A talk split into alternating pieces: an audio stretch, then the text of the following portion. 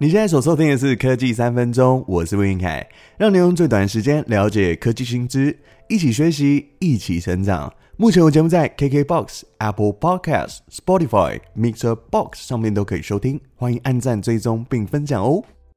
十二月一号迎来台湾之星跟台湾大哥大合并的日子，在法律上，台湾之星是消灭公司，而台湾大哥大会继承所有台湾之星的用户。月租加上预付卡户数，这两家企业会达到九百七十万的用户哦。名义上已经成为一家人，真的是资源共享吗？还是台湾之星的用户变成小媳妇，想成为真正的台湾大哥大家人，是需要续约还是换约才能真正享有完整的服务呢？先说说结论哦，因为合并基准日是十二月一号，所以四 G 和五 G 的基地台整并现在才开始内部测试。如果你是原来台湾之星的用户，目前有变动呢，应该会是手机显示的服务供应商已经陆续改名成台湾大哥大 TS，然后三 G 网络用的是架杠台湾大哥大的基地台，不管是网速或是通讯服务，至于。其他的部分都还是维持原来的设定，然后什么时候才能真正使用到台湾大哥大的四 G 或是五 G 网络？盘点几个大家会想要知道的问题，一起来听听。第一个最常见的问题哦，就是到底要不要续约？如果你手上的门号是终身约，同时又是经典绝版资费的，像是八十八、九十九、一八八、二九九那种吃到饱的方案。建议都不要做任何的异动。有发送简讯的时候，请你来换约或是要续约，都不要理他，因为四 G 的终身约可以使用到二零三三年，也就是至少还有十年的时间，你可以使用原资费。第二个部分是，到底有没有 VO WiFi？如果你是常常会出国的商务人士，或是会出国旅游的人，在台湾之星的时候是不支援 VO WiFi 的，即便转到台湾大哥大，这个服务也是直接被封印。所以出国想要收简讯验证码，或是透过饭店的 WiFi 进行拨打电话回国内的时候，就要走漫游的形式，要小心高额的通讯漫游费。那这个功能目前只有限定续约跟换约的用户，也就是说，你一定要成为真正的台湾大哥大用户，才能享有这个功能哦。那第三个问题哦，所以现在能不能够连上台湾大哥大的网络了呢？我们前面有说到，目前台新的用户手机会陆续更改设定，显示台湾大哥大 TS，但是只有三 G 全面改用台湾大哥大两千一百平的这个频段哦。预估到二零二四年底才会完成所有的无线网络整合作业，也就是说，短时间内台湾之星的用户还是只能使用原来那套基地台系统进行上网。所以，如果你的网速很慢，或是讯号很不好的话，那不妨切换成三 G，因为现在台湾大哥大的基地台服务已经可以开放给台湾之星的用户使用了，所以可以试试看有没有改善。那目前来说呢，我的观察啊，整合的作业进度。已经把台湾之星原先的那一套三 G 系统关闭了，那接着会优先处理的频段，像是会把台新三 G 的两千一百平扩容拿去给台湾大哥大的四 G 使用，还有呢会把台湾之星的四 G 九百平跟两千六百平编入台湾大哥大的基地台，会组成四 CA。那目前这个已经在内部测试的阶段。把九百平放到 CA 的载波聚合，那这个 CA 载波聚合就很像是把多条的线路组建成一个很大的高速网络，可以使频宽加大，让封包的传输更加快速、更加稳定哦。所以最快明年大概第一季到第二季的时候呢，位处比较讯号差的用户才有可能会真正收到。架杠台湾大哥大的四 G 基地台哦，那获得讯号通讯的这个网络传输上面实质上面的改善哦，接下来再来呢，才是处理台新的五 G 基地台，会逐步的调整这个当初花了一百九十七点零八亿所标到的鱼头频段，台湾大哥大五 G 会开出二 CA 的方式。让用户去使用台湾大哥大的鱼头跟台湾之星的鱼尾这个五 G 频段哦。那当然，过去台湾大哥大跟数位发展部都有提到，未来会拿台星的这个四十 MHz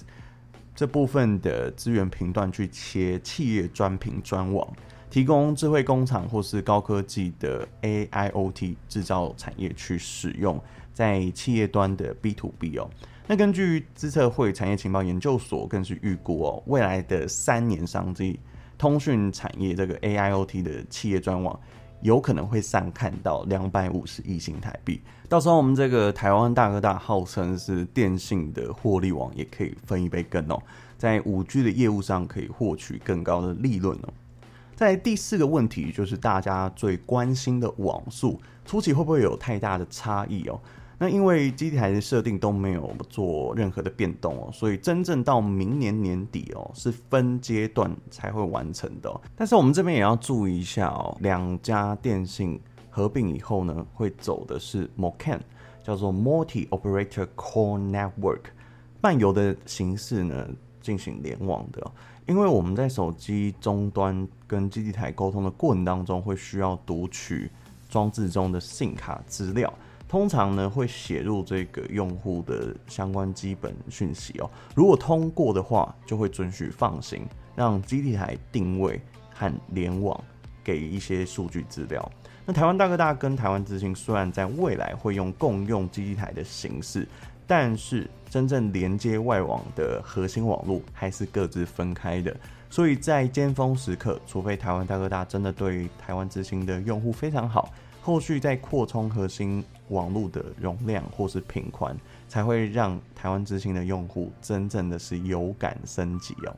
所以这也是为什么台湾大哥大有明示暗示说，希望台湾之星的用户可以借由续约、换约或是换信卡等等的业务，希望台湾之星的用户啊，洗成真正的台湾大哥大，才可以享有背后的一些价值服务等等哦。那像台湾之星的用户，如果你是坚持留在原方案的话，目前可以订阅的价值服务其实就有限哦。那有哪些呢？目前来说，我看到的资料只剩下 Disney Plus，还有 My Video，那还有一个是 Tinder 啊，啊，最后就是一个来电打铃的服务。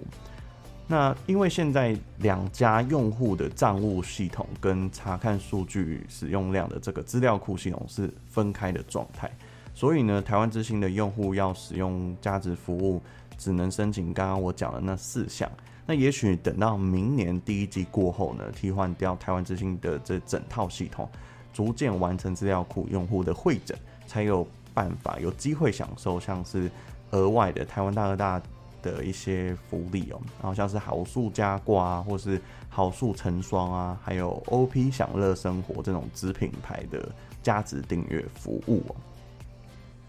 那目前的资费方案最像是台湾之星的低资费方案，剩下的就是台湾大哥大隐藏版的零月租四 G 用户方案，在十一月三十号推出的，它有点像是啊台湾之星的那个四 G 用多少付多少的月租型方案，它绑约一年，但是它没有提到终身约哦，网内每分钟是一块钱。往外市话每分钟六块，它申办时间是到今年的年底为止。那每个月会减免九十九元，等同于就是零元月租。新申办需要付六百块的预缴金跟三百元的设定费，然后一年内要有付款的记录哦，要有付费的记录，就是要打电话或是呃传简讯等等的，不然就会被收三百元。它是适合轻度网络啊。养门号，或是像餐厅会提供给客人定位的这种专线号码，然后还有长时间可能会旅居国外的朋友。那以上这个资讯也提供给大家，这个是目前呃台湾大哥大仅存，很像是台湾之星低资费的一个方案哦。那历经了两年的时间，从发布记者会到后续的行政流程，不断的通过这个沟通啊，议价到减价，最后达成合并的共识哦。那两家最后能够结成连理，可以说是全体总动员哦。你可以看到，从 IT 的系统啊，到网络通讯的技术啊，还有包含用户合约的权益啊，员工人事的安置。门市的软硬体改装和退场、后勤客服等等这些作业哦，要在时间内进行调整，实在是非常不容易哦，要给他们一个非常大的掌声呢。那最后也要谢谢台湾之星将近十年担任市场价格破坏者的角色，让以往一三九九才有吃到饱的资费变得相对容易的取得哦。那接下来在十二月十五号即将迎来远传跟亚太电信的合并，我也会做一集 Q&A 跟大家分享。好了，以上就是今天的节目内容，希望你会喜欢。我是温凯，我们下次再见，拜拜。